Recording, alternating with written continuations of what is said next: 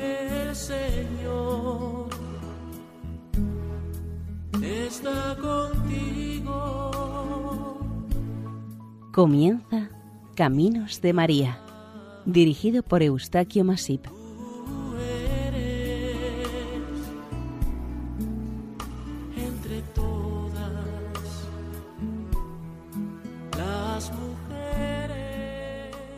Les damos nuestra más cordial bienvenida a Caminos de María, un programa realizado por el equipo de Radio María en Castellón, Nuestra Señora del Lledó.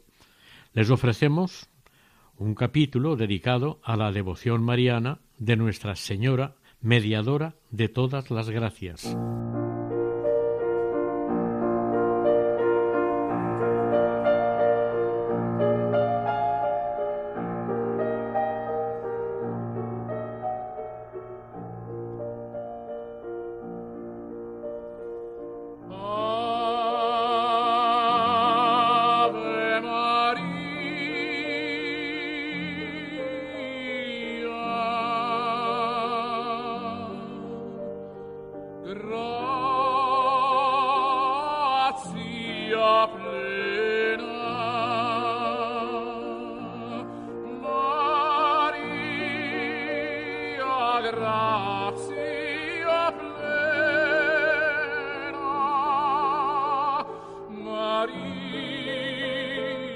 grazia plena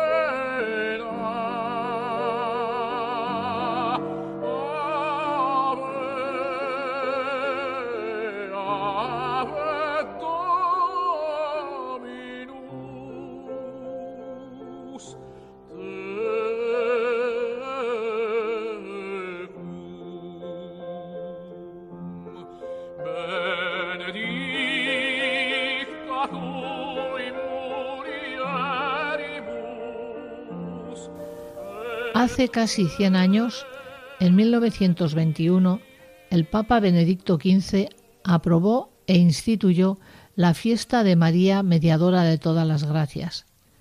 En ella se nos invita a los creyentes a recurrir siempre con confianza a esta mediación de la Madre de nuestro Señor Jesucristo. Esta no fue una doctrina nueva. El oficio y la misa aprobada por el Papa Pío XI no es más que la confirmación oficial de una verdad que deriva de la maternidad divina de María y de todo el plan de Dios en orden a nuestra santidad. Esta festividad ha estado siempre presente en las bocas de los servidores devotos fervientes de la Santa Virgen. Ella está presente en toda la doctrina de la Iglesia, en las enseñanzas de los doctores y de los santos, baste nombrar entre otros a San Efrén, San Bernardo, San Luis María Griñón de Montfort, cuyo tratado de la verdadera devoción a la Santísima Virgen es de todas maneras una ilustración magnífica de esta mediación universal sobre la Madre de Dios. El título por excelencia de María, su gloria suprema, el principio de todas sus grandezas y de todas sus virtudes, es su maternidad divina. Si la tradición de la Iglesia la llama la tesorera del reino de los cielos, la dispensadora de la gracia, la corredentora, la reina del cielo y de la tierra, la todopoderosa suplicante, etc., esta es la razón de su divina maternidad. Pero el título que parece resumir mejor todos los demás y más felizmente expresar la misión de la gloriosa Madre de Dios es desde luego mediadora de todas las gracias, mediadora de intercesión, además mediadora de dispensación y de distribución de todas las gracias. Recordemos las palabras de los más grandes doctores y servidores de la Virgen. Todo lo que conviene a Dios por naturaleza conviene a María por gracia. Tal ha sido la voluntad de Dios que ha querido que nosotros lo recibamos todo por María. Todos los dones, virtudes, gracias del Espíritu Santo mismo están administradas por las manos de María, dándolos a quien ella quiere. Es una expresión de la doctrina de María, mediadora universal de todas las gracias. He venido a echar una luz al mundo. ¿Y cuál es mi deseo sino que se alumbre? Lucas 12:49.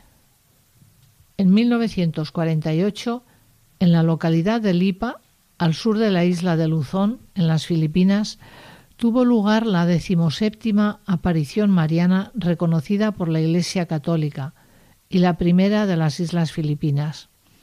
Monseñor Ramón Cabrera Argüelles, obispo a la cabeza de esta diócesis, con dos millones y medio de católicos, declaró en un largo decreto que los acontecimientos y apariciones de 1948, así conocidos como el fenómeno mariano de Lipa y sus consecuencias, en la actualidad realmente presentan un carácter sobrenatural y son dignos de fe.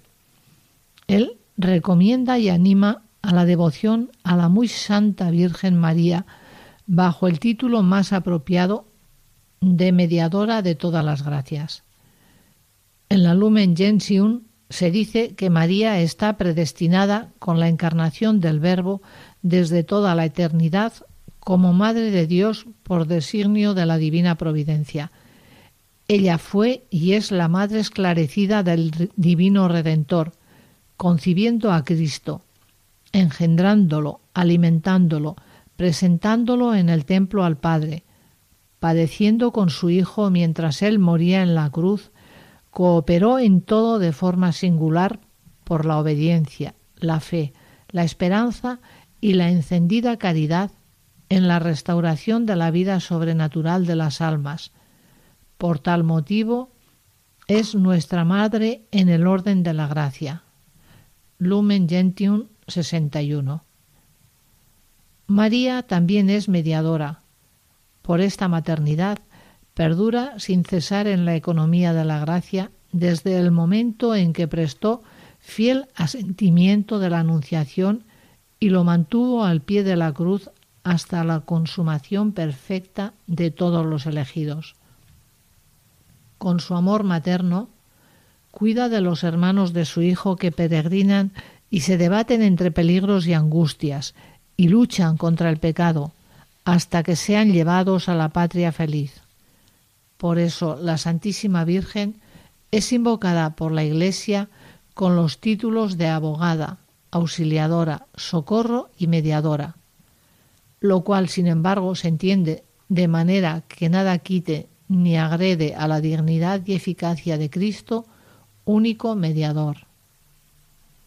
La Santísima Virgen María es la dispensadora universal de todas las gracias, tanto por su divina maternidad, que la obtiene de su Hijo, como por su maternidad espiritual, que la distribuye entre todos sus otros hijos, la humanidad.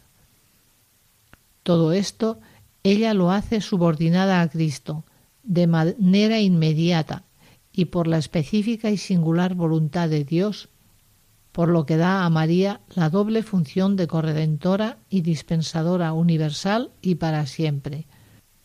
Pío X, encíclica Ad Diem Illum Letissimum, del 4 de febrero de 1904.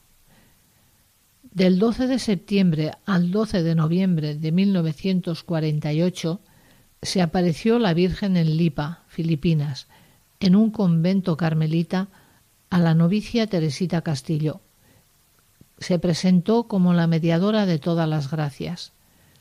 Se registraron lluvias de pétalos de rosas de todos los colores, pero con una particularidad. Algunas de las rosas no existen en Filipinas, solo crecen en Rusia. Estas apariciones se ningunearon por parte de la jerarquía eclesiástica y las declararon no sobrenaturales. En los años noventa se prohibió y destruyó todo lo relacionado con esta devoción mariana, hasta que ya en el nuevo milenio parte de los obispos mostraron cierta simpatía por estos hechos. Se nombró una nueva comisión para estudiar lo sucedido y el obispo Monseñor Argüelles aprobó esta aparición en septiembre de 2015, pero la Congregación para la Doctrina de la Fe volvió a prohibirla.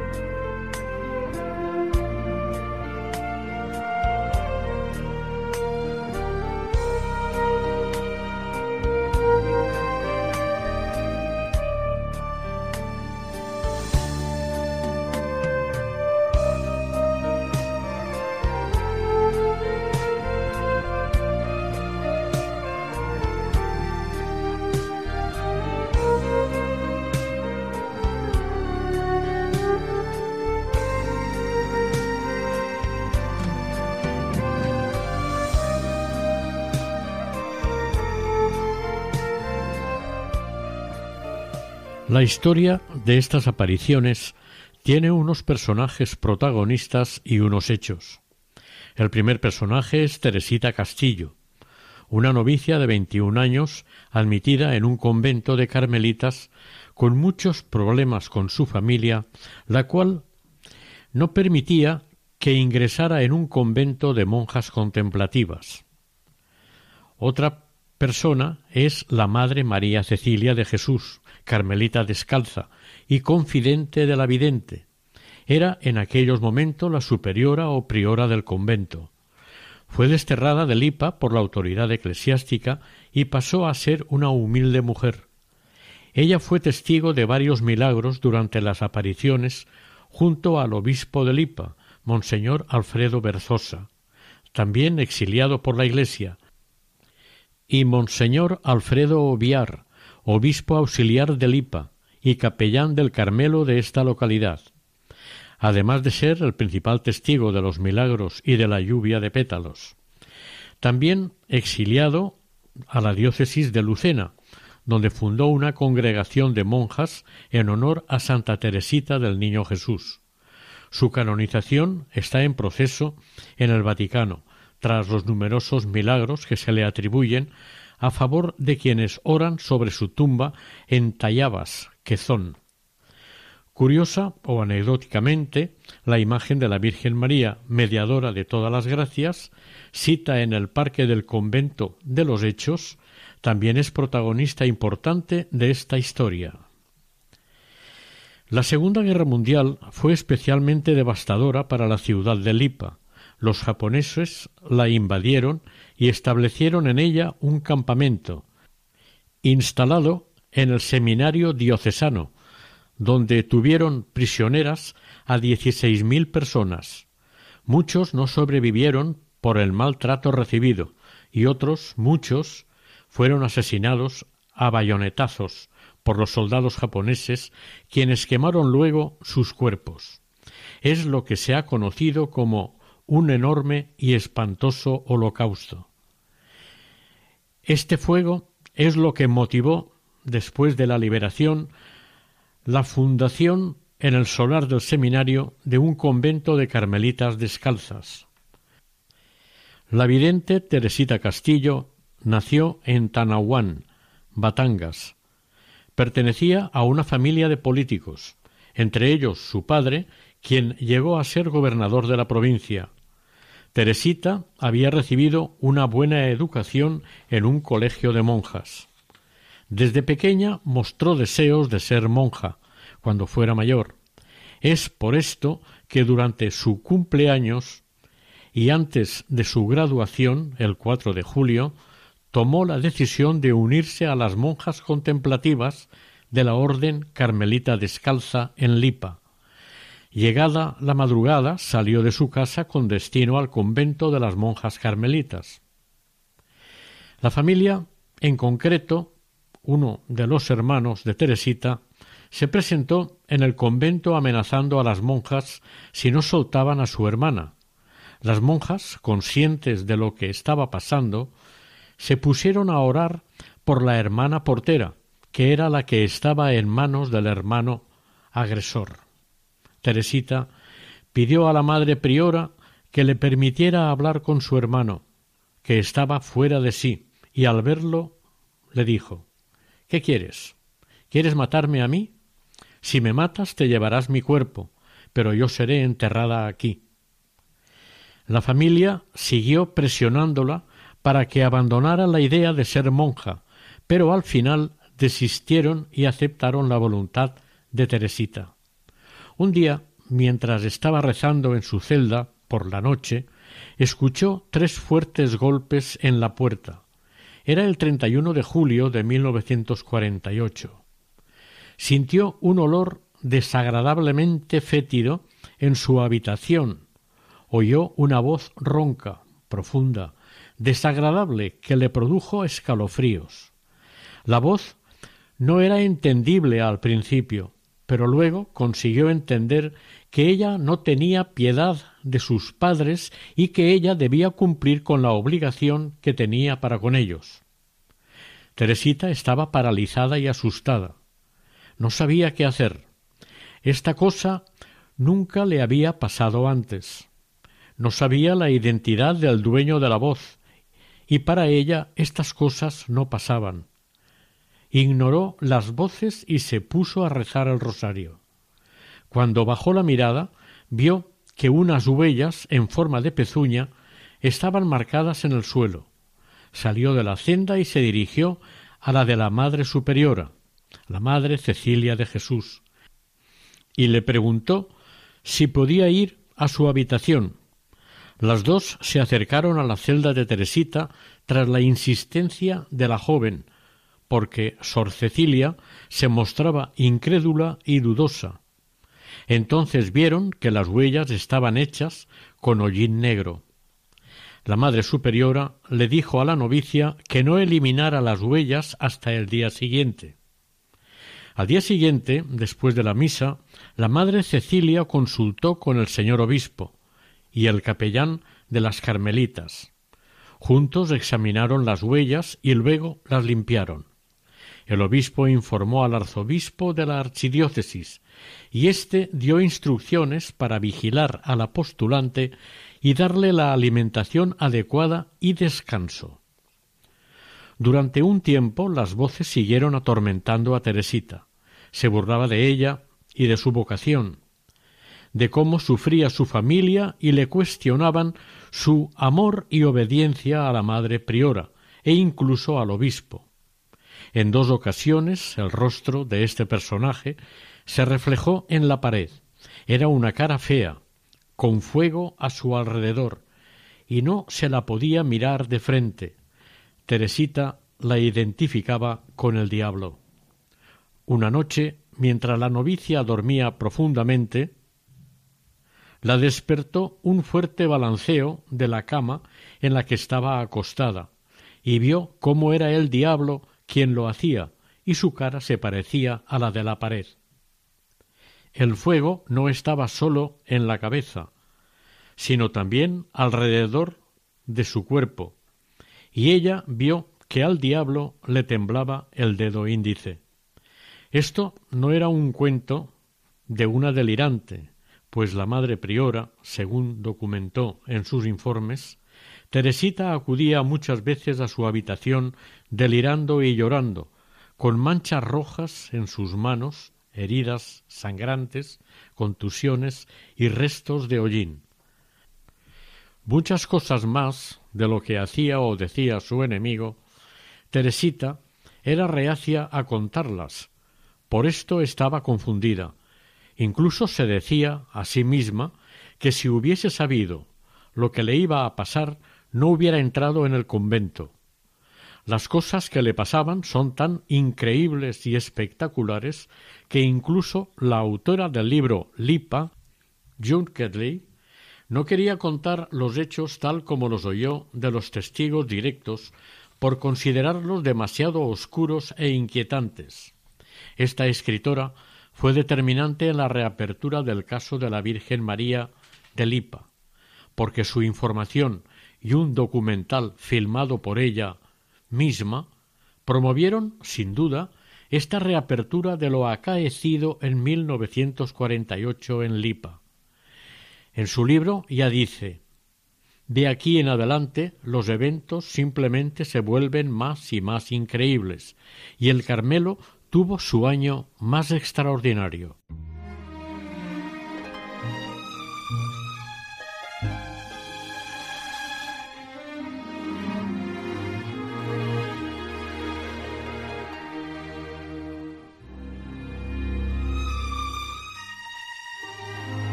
Cuando llegue a tu presencia, oh Señor, no me importa en qué lugar de la mesa me hagas sentar o el color de mi corona si la llego a ganar. Solamente una palabra, si es que aún me queda voz, y si logro articularla en tu presencia. No te quiero hacer preguntas, solo una petición. Y si puede ser a solas, mucho mejor. Solo déjame mirarte cara a cara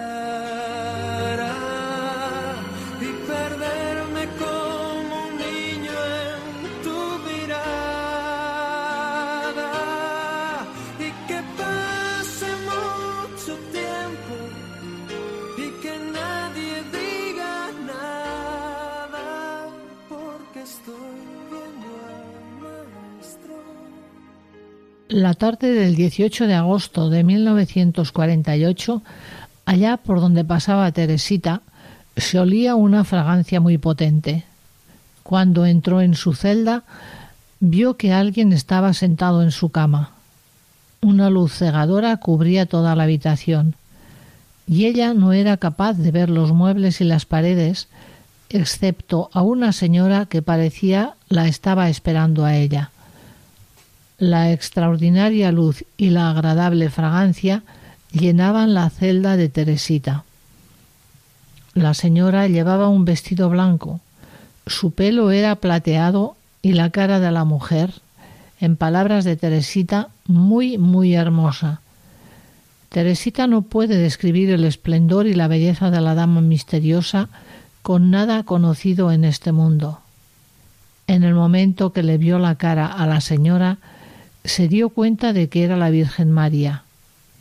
Nuestra Señora le dijo a la chica, No temas, hija mía, Él, a quien amas por encima de todo el mundo, me ha enviado.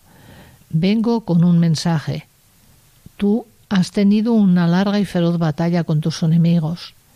Me ha causado mucho dolor, pero ya no te molestarán a menos que haya un último asalto fuerte. No tengas miedo, sé valiente. Tu enemigo es celoso porque amas a tu madre priora mucho. Ámala mucho más. Lava sus pies, bésalos y luego bebe el agua. Da este mensaje a tu madre. La quiero mucho, pero que no diga nada a los demás. La conversación de Teresita con la señora duró veinticinco minutos y exactamente cinco minutos antes del ángelus sonó la campana. La novicia le contó a la Madre Superiora la petición de la señora y todo lo que había pasado en su celda. La priora estaba reticente en la petición de la señora, por lo extraña que resultaba y porque no conocía a la extraña señora. Cuando la novicia regresó a su celda, se encontró a la señora esperándola para darle un nuevo mensaje y un signo para la superiora. Al día siguiente, la madre Cecilia informó al obispo del Carmelo de Lipa sobre los acontecimientos que estaban sucediendo para que la sabiduría del obispo le diese alguna orientación de cómo debía proceder ella. El prudente capellán del Carmelo le advirtió y aconsejó que averiguara quién era la mujer. Ese mismo día, al mediodía, se presentó Teresita ante la superiora para decirle que la Virgen le reiteró la petición y que debía hacerlo este mismo día a las tres horas de la tarde, pues era un acto que tenía que salvar a dos almas, la suya y la de la priora. Esta nueva situación y el ver cómo en los ojos de la novicia se veía una gotita de sangre, lo tomó la superiora como la señal que pedía para aceptar lo que Teresita le contaba. Este detalle la joven no lo sabía, pero fue por esto por lo que la priora cambió su postura ante lo que Teresita le planteaba.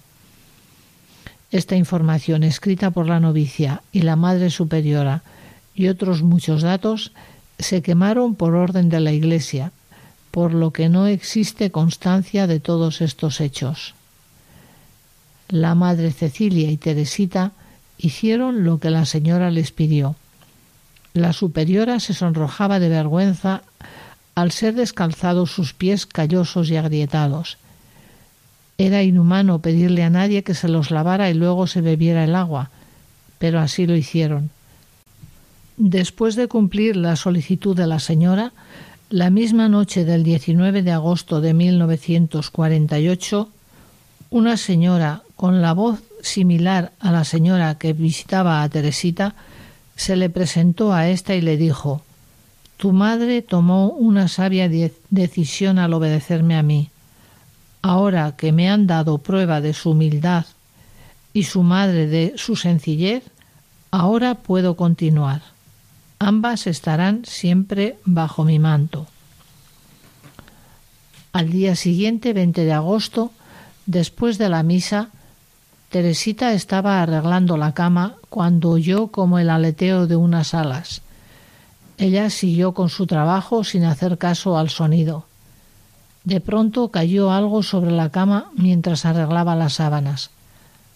Al levantar la vista vio cómo caían lentamente pétalos frescos en el suelo y en su cama procedentes del techo.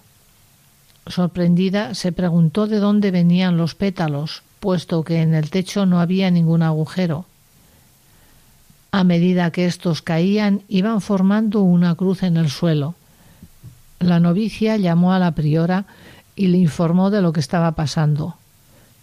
Esta no dijo nada, en silencio recogió los pétalos y salió de la celda. Dos días más tarde, después de la medianoche de la fiesta del Corazón Inmaculado de María, Teresita se despertó asustada, sintiendo cómo una mano invisible la agarraba de su ropa para tirarla al suelo. Una lucha desigual se estableció entre ella y la fuerza misteriosa. La joven se esforzaba por deshacerse de la invisible mano y se cogía a la barandilla de la escalera mientras luchaba contra la poderosa mano. Estaba siendo dominada por una fuerza diabólica.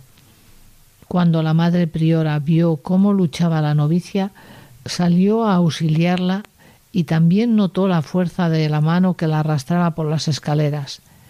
Teresita, mientras luchaba para defenderse, gritaba No tengo ojos para ver tus indecencias y notó como si se hubiera partido en dos mitades. Cesó el ataque completamente al sonar la campana a las cuatro cuarenta y cinco. La priora se dio cuenta de lo agotada y cansada que estaba Teresita y de cómo había quedado misteriosamente ciega. Tenía los ojos blancos como el marfil y ciegos.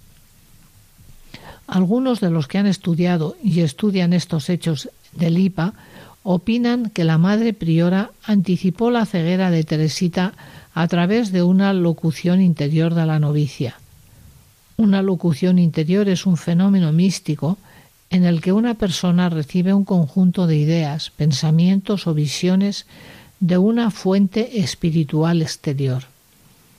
Las locuciones interiores se dan en mayor frecuencia durante las oraciones y es una forma de revelación privada, aunque es distinta de una aparición o visión religiosa, porque no hay ninguna entidad sobrenatural que se dé como presente en el fenómeno místico.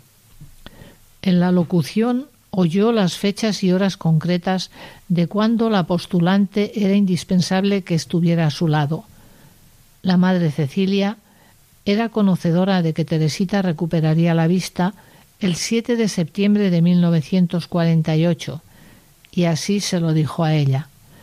Al parecer, las monjas del Carmelo no sabían lo que estaban viviendo la novicia y la madre Cecilia, porque la Orden del Carmelo prohibió hablar o comentar sobre estos asuntos.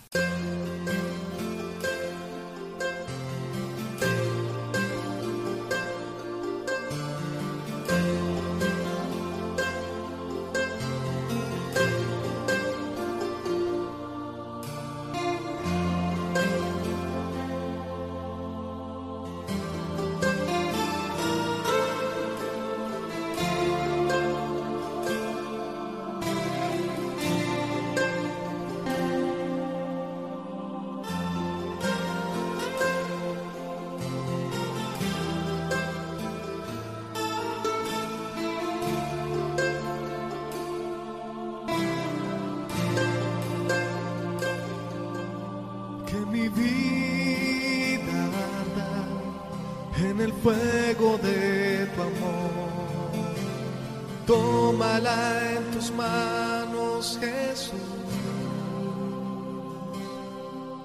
Que mi vida arda en el fuego de tu amor. Tómala en tus manos, Jesús. Para ti, para ti, para ti, solo para.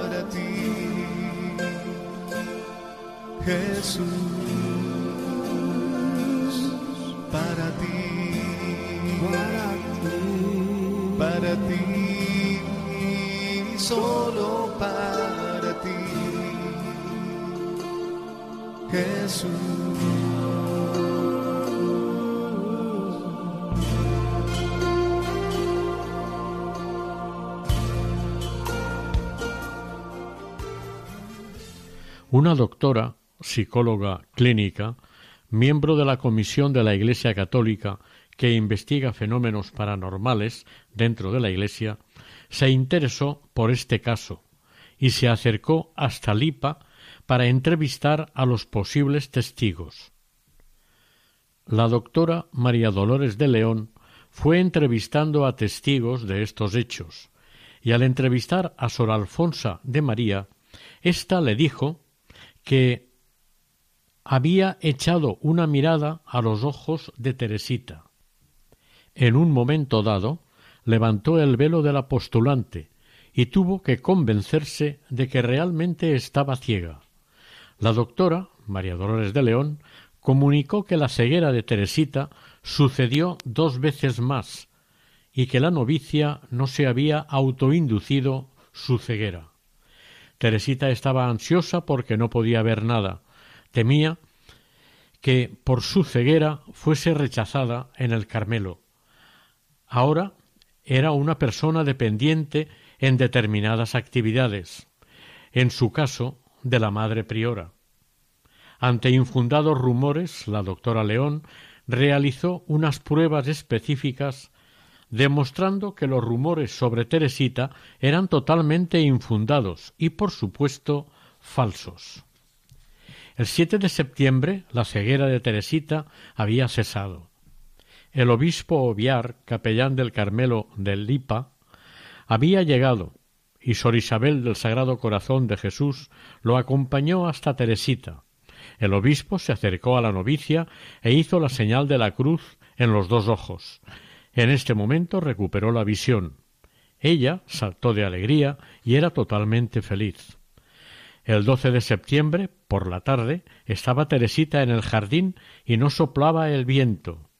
Al observar la novicia la vid que se movía, escuchó también la voz de la señora que le decía que no tuviera miedo, que besara la tierra, que obedeciera lo que ella le dijera, y que regresara cada día a aquel lugar durante quince días, lloviera o tronara. Teresita le pidió permiso a la madre priora para poder volver al jardín durante aquella quincena. Al día siguiente regresó al lugar y rezó las oraciones. A los pocos minutos las hojas de la viña empezaron a moverse sin hacer viento. La señora se le apareció de pie sobre una nube, descalza, vestida de un blanco cegador, con las manos juntas sobre el pecho y un rosario de oro colgando de su mano derecha. Teresita, impresionada, le preguntó Bella señora, ¿quién eres? Y la dama le habló con ternura Yo soy tu madre y soy la madre de mi hijo, Jesús. Su diálogo se ciñó a los sacerdotes, monjas y la necesidad de oración y penitencia por ellos, como nunca lo habías hecho, porque el orgullo era el único obstáculo para que muchos volvieran al verdadero rebaño y que la vergüenza les había endurecido a algunos sus corazones. Cuando el 14 de septiembre Teresita fue al jardín, la señora estaba esperándola con los brazos abiertos, para ella era una persona muy maternal que mira con amor y ternura como si quisiera abrazar y confortar a todos.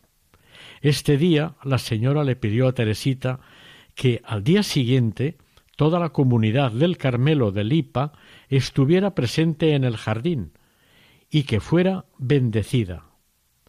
Monseñor Oviar presidió la bendición junto con la comunidad de monjas carmelitas, Después de la bendición, la señora se volvió a aparecer a Teresita. Esta se arrodilló y toda la comunidad estaba mirando. Esta vez las monjas fueron testigos del éxtasis de la novicia. El obispo Alfredo Viar, que hasta este momento aún era, aún era escéptico a las apariciones y oraba por recibir una señal del cielo para confirmar la velocidad de lo que estaba sucediendo, pudo ver, sin esperarlo, cómo comenzó una lluvia de pétalos que empezaron a caer de la nada. La gran cantidad de bellos pétalos cubrió las flores de las macetas del jardín. La oración del obispo había sido escuchada y contestada. La madre priora relató el mensaje de María a toda la comunidad. María pide que creamos, que mantengamos el secreto de las apariciones hasta que indique lo contrario. Nos dice Amaos los unos a los otros como hermanos verdaderos. Amor y obediencia a la madre priora. No envidiar a Teresita porque ella sufre mucho. Reunir los pétalos, mantener el lugar sagrado y venerarlo, y, con la bendición de la Virgen, que el monasterio fuera conocido como Nuestra Señora del Carmelo. A las cinco de la tarde, una vez más, la señora, la Virgen María, le pidió a Teresita que su imagen de la Virgen del Carmen se colocara allí. Durante los quince días la Virgen se apareció a la novicia, a la que le confió muchos mensajes, así como revelaciones privadas sobre temas muy variados, espirituales, del mundo en general, de actitudes humanas, la humildad, la penitencia, la oración, especialmente el rosario con devoción y meditado, que el sábado los devotos se lo dediquen a ella.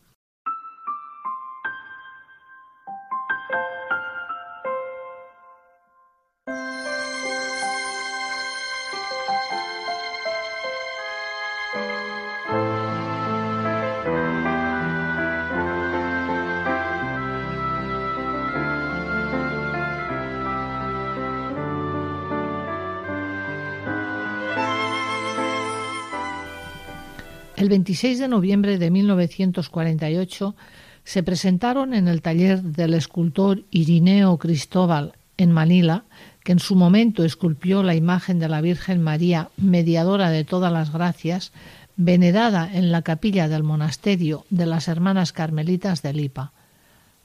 Al preguntarle a Irineo ¿Cómo se te ocurrió hacer esta imagen? El escultor dijo El pasado mes de septiembre llegaron aquí Monseñor Alfredo Obviar, obispo auxiliar de Lipa, acompañado por tres hermanas carmelitas, y me ordenaron hacer esta imagen de la Virgen María, mediadora de todas las gracias, conforme a la descripción hecha sobre un papel escrito a lápiz por la hermana Teresita Castillo. Cristóbal hizo su trabajo durante varios días y una vez terminado llevó la imagen al convento entregándoselo a la madre priora María Cecilia Cialquicita. Al cabo de unos días la imagen se, se, la devolvieron a Cristóbal con una carta de la priora en la que le hacía unas indicaciones para corregir algunas partes de la imagen. El trabajo de los retoques duró dos días, por lo que la obra en su totalidad costó veintidós días de hacer. El autor de la imagen consiguió finalmente lo que decía la nota de las tres religiosas, que era que tuviese una cara no muy redonda, no un óvalo perfecto, sonriendo con los ojos, alegres mirando hacia adelante, la tez clara, ojos oscuros, boca pequeña, nariz hermosa, pelo negro que sale de su velo blanco por su frente, las manos extendidas en actitud de escribir, el rosario colgando en su mano derecha, pies descalzos pisando nubes, cuerpo ni delgado ni gordo, vestido blanco que llega a los pies, cuello redondo, mangas dobles, un largo velo apretado, cinturón blanco estrecho, velo blanco que llega a los pies, que cae con gracia sobre sus hombros más abierto que el velo de Nuestra Señora de Fátima. Este escultor, ferviente católico, creyó en la veracidad y autenticidad de las apariciones y para esculpir la imagen que realizó no tuvo ningún tipo de modelo. Una vez consideró acabada su obra, la imagen la instaló en un camión abierto y la trasladó desde Manila a Lipa. Se cuenta que en el trayecto en algunos momentos llovía, pero cuando la imagen recibió el visto bueno, la lluvia se detuvo. Aunque la devoción a Nuestra Señora Mediadora de todas las gracias estuvo autorizada por el obispo Berzosa, el 11 de abril de 1951, la jerarquía eclesiástica filipina emitió un documento por el que los arzobispos y obispos firmantes después de haber analizado atentamente y revisado las pruebas y testimonios recogidos en las investigaciones, declararon oficialmente que las pruebas y testimonios excluían cualquier intervención sobrenatural en estos acontecimientos del IPA. La declaración de la Comisión Episcopal dispuso y ordenó 1. Ni pétalos ni agua deben ser entregados a nadie. 2. La imagen de la Virgen se retirará de la devoción pública. 3. Todas las hermanas externas deben ser admitidas dentro de la clausura por el momento, con excepción de Sor Isabel que se queda afuera para atender a las necesidades de la comunidad. Y por último, cuarto, todas las visitas están suspendidas temporalmente. No están autorizadas cartas hasta la decisión definitiva que vendrá de la Santa Sede. Además, se dio instrucciones a las carmelitas para destruir todo documento. Las monjas obedecieron y quemaron diarios, pétalos y las tarjetas de oración, pero no podían soportar romper la imagen de la mediadora, así que la envolvieron en trapos y yute y la escondieron entre los escombros en una bodega durante cuarenta años. El obispo Berzosa se vio obligado a renunciar a su obispado y volver a su casa. Fue acusado falsamente de malversación en las reparaciones de posguerra y de las finanzas de la diócesis. Pero la riqueza que había heredado de su familia la invirtió en reconstruir las iglesias y escuelas del IPA que habían sido destruidas durante la guerra. Vivió en el exilio en su casa liando hojas de tabaco para colaborar económicamente y mantenerse. El obispo Alfredo Obiar fue trasladado a Lucena como administrador apostólico los siguientes 22 años. En 1974 se le dieron plenos poderes episcopales como obispo residente de la diócesis de Lucena. El 1 de octubre de 1979, fiesta de Santa Teresita del Niño Jesús, falleció teniendo una muerte santa. Un tiempo antes había declarado Me pueden obligar a guardar silencio, pero nunca me pueden obligar a que yo diga que no fue verdad. La madre priora y otras hermanas fueron separadas deliberadamente y repartidas entre otros conventos carmelitas. Según se contó en su momento, murieron en olor de santidad. La madre Cecilia Cialcita fue trasladada a otro convento y tratada como una simple fregona. Antes de morir, profetizó que los sucesos de Lipa se volverían a abrir y la devoción a la Virgen Mediadora sería restaurada. Teresita fue sometida a investigación por la comisión. Esta estaba formada por el obispo Rufino Santos, el obispo César Guerrero, el padre Blas Dominico y otro sacerdote también dominico. El padre Santos siempre fue relativamente amable con Teresita, pero la llamaba a cualquier hora impía y la llevaba en muchas ocasiones a Manila para que la investigaran.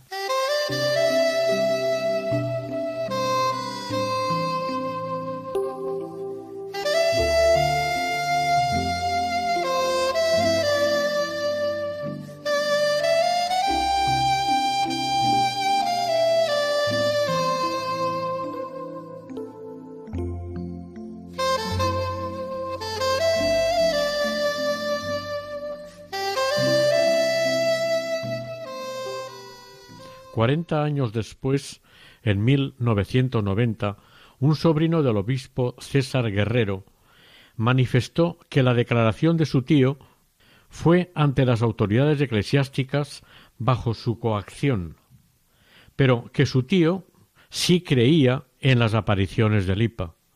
Cuando el obispo Oviar preguntó por qué firmaron la declaración de locura de las hermanas del Carmelo de Lipa, los tres obispos mostraron silenciosamente su propio pétalo de rosa y respondieron nos vimos obligados a firmar.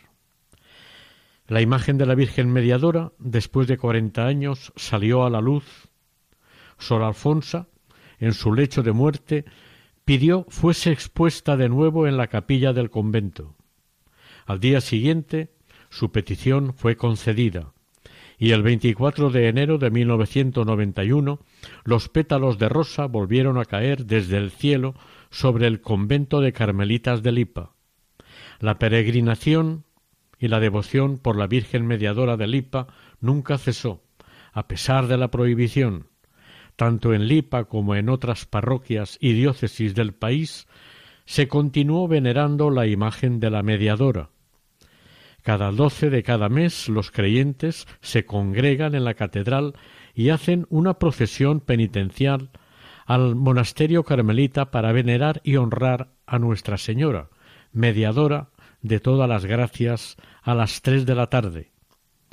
En 1992 el arzobispo Mariano Gaviola concedió permiso para mostrar la imagen de la Virgen Mediadora de todas las gracias, en el año 2009, el arzobispo Ramón Argüelles confirmó levantada la prohibición de 1951 sobre la veneración pública de esta imagen mariana, diciendo que no había nada malo en orar en las apariciones, que él era bien consciente del amor del pueblo por la Santísima Virgen María al haber protegido al país de calamidades el propio Monseñor Argüelles formó una nueva comisión para revisar la serie de apariciones del convento de Lipa. Teresita Castillo ha sobrevivido a todas las denuncias y humillaciones de las que fue víctima y afirma claramente cuál es el mensaje que la Virgen quiere mandar al mundo. Desde entonces ha recibido algunos mensajes y ha experimentado la lluvia de pétalos en su casa y en la capilla lateral del Carmelo, pero mantiene un profundo respeto y silencio. La nueva comisión ha considerado prudente que se abstenga de hablar y de mostrarse en público.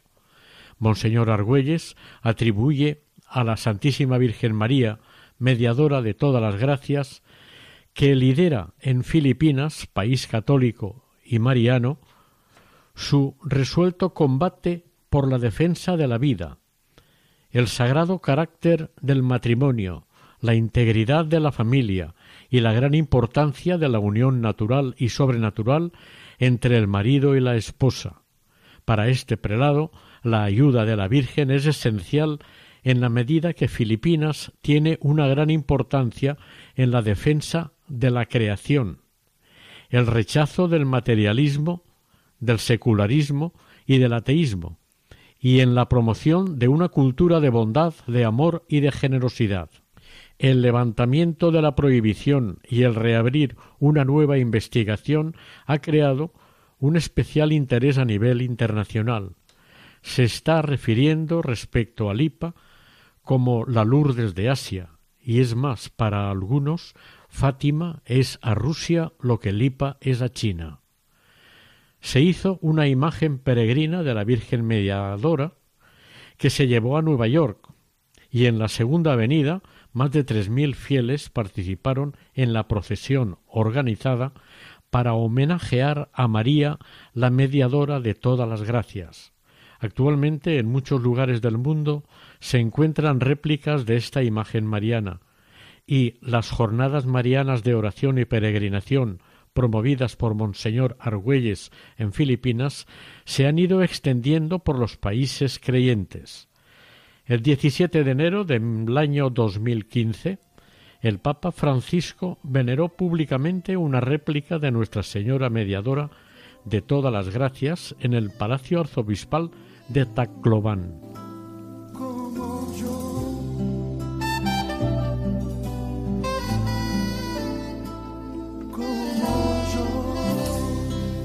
Oración. Virgen María, mediadora de todas las gracias, intercede ante la Santísima Trinidad para que derrame las gracias entre todos tus hijos, pecadores, para que nos abran a la verdad, a la esperanza y al verdadero amor, esos dones o gracias imprescindibles en todo cristiano para la convivencia, el respeto y el servicio a los demás, como nos dice tu Hijo. Te lo pedimos por los méritos de nuestro Señor Jesucristo, tu Hijo, que reina en el cielo con el Padre y el Espíritu Santo por toda la eternidad. Amén. Aunque mis ojos no te puedan ver. Hasta aquí Caminos de María. Hoy ha estado dedicado a Nuestra Señora, mediadora de todas las gracias. Este programa ha sido realizado por el equipo de Radio María en Castellón, Nuestra Señora del Lledó. Para contactar con este programa pueden hacerlo a través del siguiente correo electrónico caminosdemaria@radiomaria.es. Gracias por su atención y el Señor y la Virgen nos bendigan.